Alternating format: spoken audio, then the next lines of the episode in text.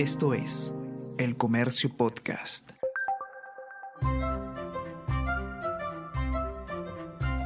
El Comercio Podcast presenta Mentiras Verdaderas con Renato Cisneros.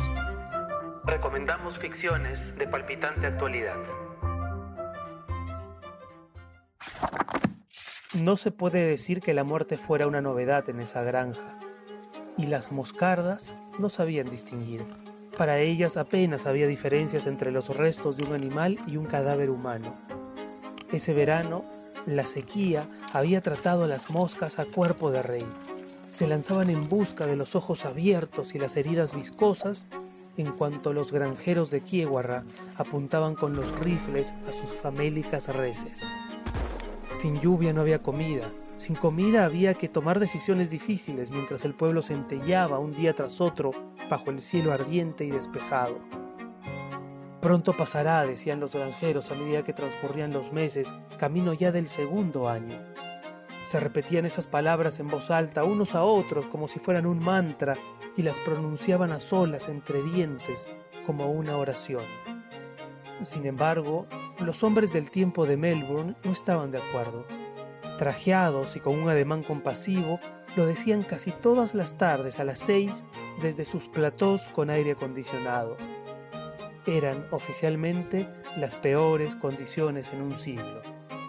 El patrón climático tenía un nombre en cuya pronunciación Australia no se había puesto de acuerdo. El niño. Basta con repasar algunos titulares de estos días para darnos cuenta de que el planeta atraviesa un serio problema de escasez de agua. Escuchen, un 25% del territorio de Estados Unidos sufre déficit hídrico. Otro, la sequía podría costarle a España e Italia 14,6 billones de euros hasta el 2050. Otro, el 70% de las pérdidas por sequías las padecen las cinco primeras economías de la Unión Europea. Otro, las reservas de agua en España están en su nivel más bajo en casi tres décadas. Otro, Bolivia, el lago Titicaca bajo amenaza por extrema sequía. En Perú el problema es igual de preocupante. Tacna, Puno y Cusco son las regiones más afectadas por esta crisis hídrica, pero no las únicas, también Lima.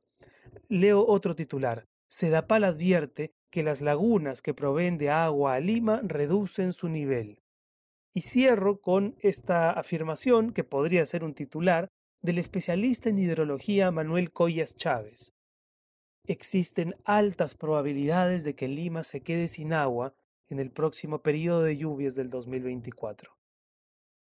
El texto que leí hace un instante es parte del prólogo de Años de Sequía, novela de la británica Jane Harper. Escrita en 2016 bajo el título de The Dry, esta novela nos cuenta la historia del investigador de delitos financieros Aaron Falk, quien no quiere volver a Kiewarra, la pequeña comunidad del sureste de Australia donde creció. No quiere volver no solo porque lo ahuyenta el sol abrasador de la zona y la sequía feroz que ha vuelto locos tanto al ganado como a los granjeros y a la población. No quiere volver porque teme que su presencia reabra heridas de hace 20 años. Sin embargo, cuando Aaron Falk escucha que Luke Hadler, su amigo de la infancia y su familia han muerto de forma violenta, presuntamente en un acto de parricidio, se siente moralmente obligado a regresar. Cuenta la historia le dará una nueva vida a historias sorprendentes y poco conocidas, atesoradas en el archivo histórico de El Comercio. Estrenamos capítulo todos los domingos a las 5 de la tarde en la web del Comercio y redes oficiales. Y como una sola recomendación sabe a muy poco, aquí te dejo tres títulos más.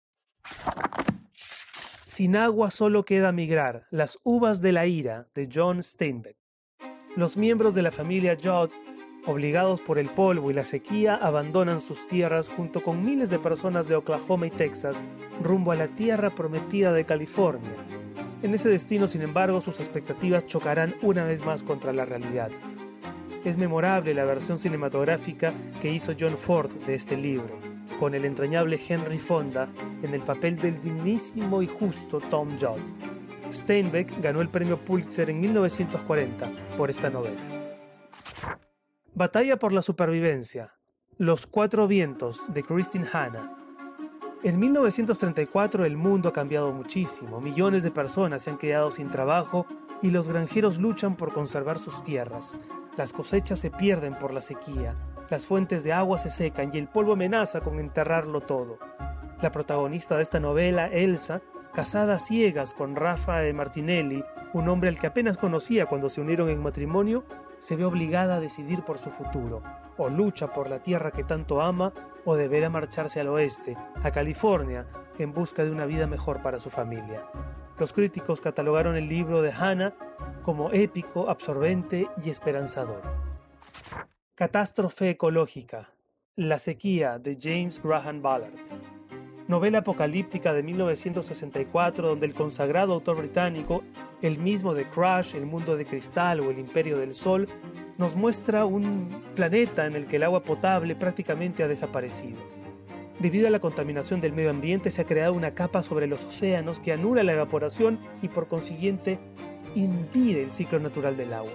El protagonista Charles Ramson observa cómo se van secando el lago y el río junto a los que vive mientras el agua se evapora dejando a la vista lechos de cieno y peces muertos, también se van evaporando sus recuerdos. La población decide establecerse en las riberas de los ríos o en las zonas costeras para intentar sobrevivir. Estos son solo algunos títulos vinculados con la sequía. Hay muchísimos más. Pienso, por ejemplo, en La memoria del agua de la italiana Emi Taranta, o El agua prometida de Alberto Vázquez Figueroa, pero también pienso, ¿por qué no?, en La Tierra Baldía de T.C. Eliot, en Duna de Frank Herbert y hasta en Rebelión en el Desierto de T.E. Lawrence. ¿Y tú, cuáles títulos conoces? Puede haber libros sin agua, pero no lectores, ¿o sí? Nos encontramos el próximo jueves con más mentiras verdaderas. Esto fue Mentiras Verdaderas con Renato Cisneros.